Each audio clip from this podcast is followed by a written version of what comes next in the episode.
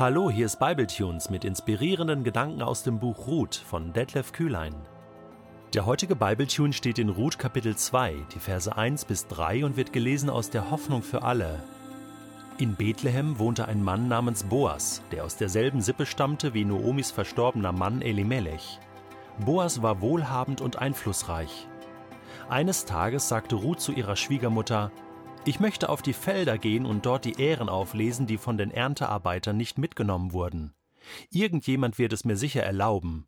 Ja, antwortete Noomi, geh nur. Auf einem der Felder ging Ruth hinter den Erntearbeitern her und sammelte die Ähren auf, die sie liegen ließen.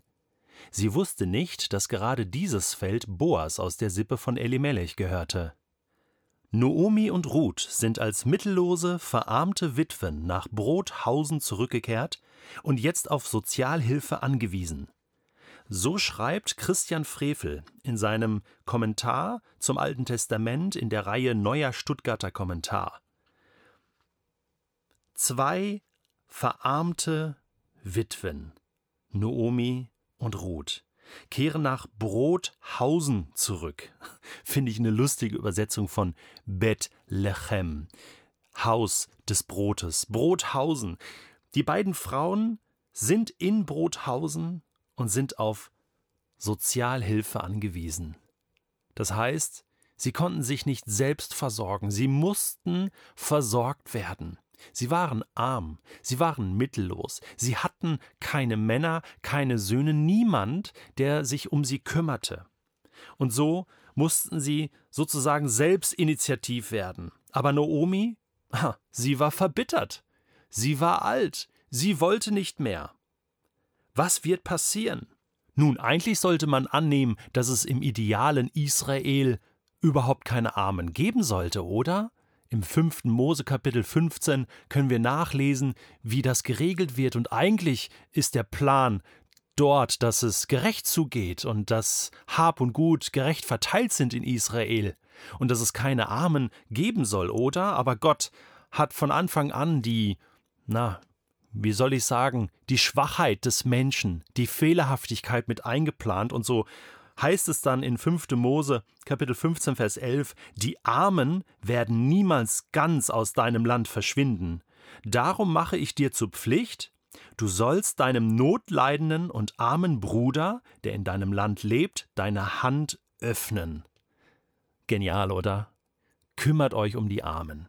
Öffne deine Hand, sei nicht hartherzig ihnen gegenüber. Und da soll wirklich Gerechtigkeit geschehen, Sozialhilfe geschehen. So, das heißt, das ist nun eine Regelung in Israel, aber ja, wie die Geschichte gezeigt hat, wurde die nicht immer beachtet. Und die Reichen wurden doch reicher und die Armen immer ärmer. Und es brauchte sozusagen immer wieder die Initiative von Menschen, um überhaupt diese Gerechtigkeit wiederherzustellen.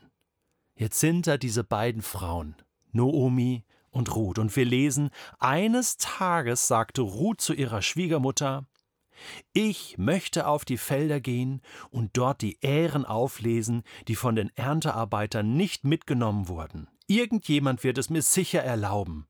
Ja, antwortete Noomi, geh nur. Ruth ergreift die Initiative. Merkst du das? Sie kann nicht mehr tatenlos zusehen, wie sie hier halb verhungern. Die Hungersnot war ja vorbei. Die Ernte war ja da. Aber jemand musste jetzt die Initiative ergreifen. Ruth hat sie ergriffen. Sie ging los, in der Hoffnung, dass die Erntearbeiter einfach einen gewissen Teil der Ehren haben liegen lassen. Für die Armen, für die Nachlese der Armen, denn so war es im Gesetz geregelt. Da konnte man sich nicht drauf verlassen, aber sie hatte die Hoffnung, vielleicht ist da ja irgendjemand, der es mir erlaubt. Sie ist optimistisch, sie ist mutig, ich meine, sie ist fremd hier in dem Land, sie ist nicht eine Verwandte von irgendjemand, sie kommt aus Moab. Sie hat niemanden, keine Ahnung, wer da überhaupt für sie ist, oder? Sie ist einfach mutig und, und zieht einfach los. Und, und dann heißt es, und auf einem der Felder ging Ruth hinter den Erntearbeitern her. Also sie ist dann losgegangen, hat gesagt, okay, jetzt gucke ich mal, eins, zwei, drei, vier, okay, da gehe ich jetzt mal hin. Ne? Und dann, dann hat sie den Mut, sie fragt niemanden und sammelt einfach die Ehren auf, die sie äh, liegen ließen. Ja, und dann heißt es, sie wusste nicht, dass da jemand nach ihr schaute. Gerade dieses Feld gehörte nämlich Boas aus der Sippe von Elimelech, der Verwandtschaft ihrer Schwiegermutter. Das ist ja sowieso spannend, wie, dieser, wie dieses Kapitel 2 beginnt, oder? Es beginnt mit Boas. In Bethlehem wohnte ein Mann namens Boas der aus derselben Sippe stammte wie Noomis verstorbener Mann Elimelech. Und Boas war wohlhabend und einflussreich, ein, könnte sagen, ein Großgrundbesitzer. Dem gehörte sehr, sehr viel. Er hatte Einfluss in, in Bethlehem, ein, ein starker Mann. Boas heißt auch übersetzt, in ihm ist Stärke, so eine, so eine Retterfigur ist das hier im Buch Ruth.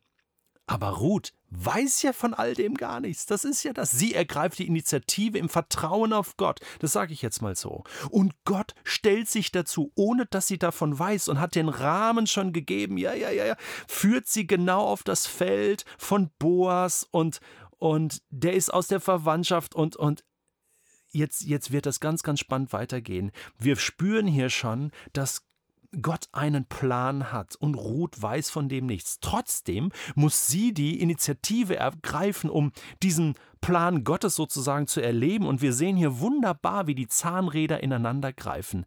Die der, der Plan Gottes, von dem wir manchmal gar nichts wissen, oder?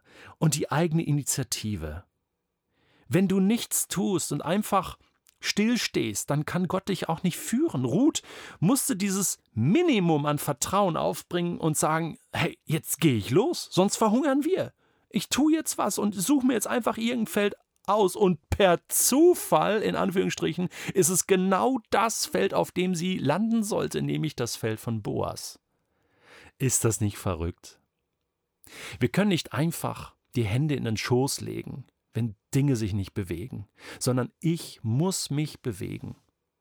Vielleicht gehe ich auch manchmal in die falsche Richtung dann, aber dann kann Gott mich doch führen, dann kann er mich aufhalten und stoppen, dann kann er mich lenken.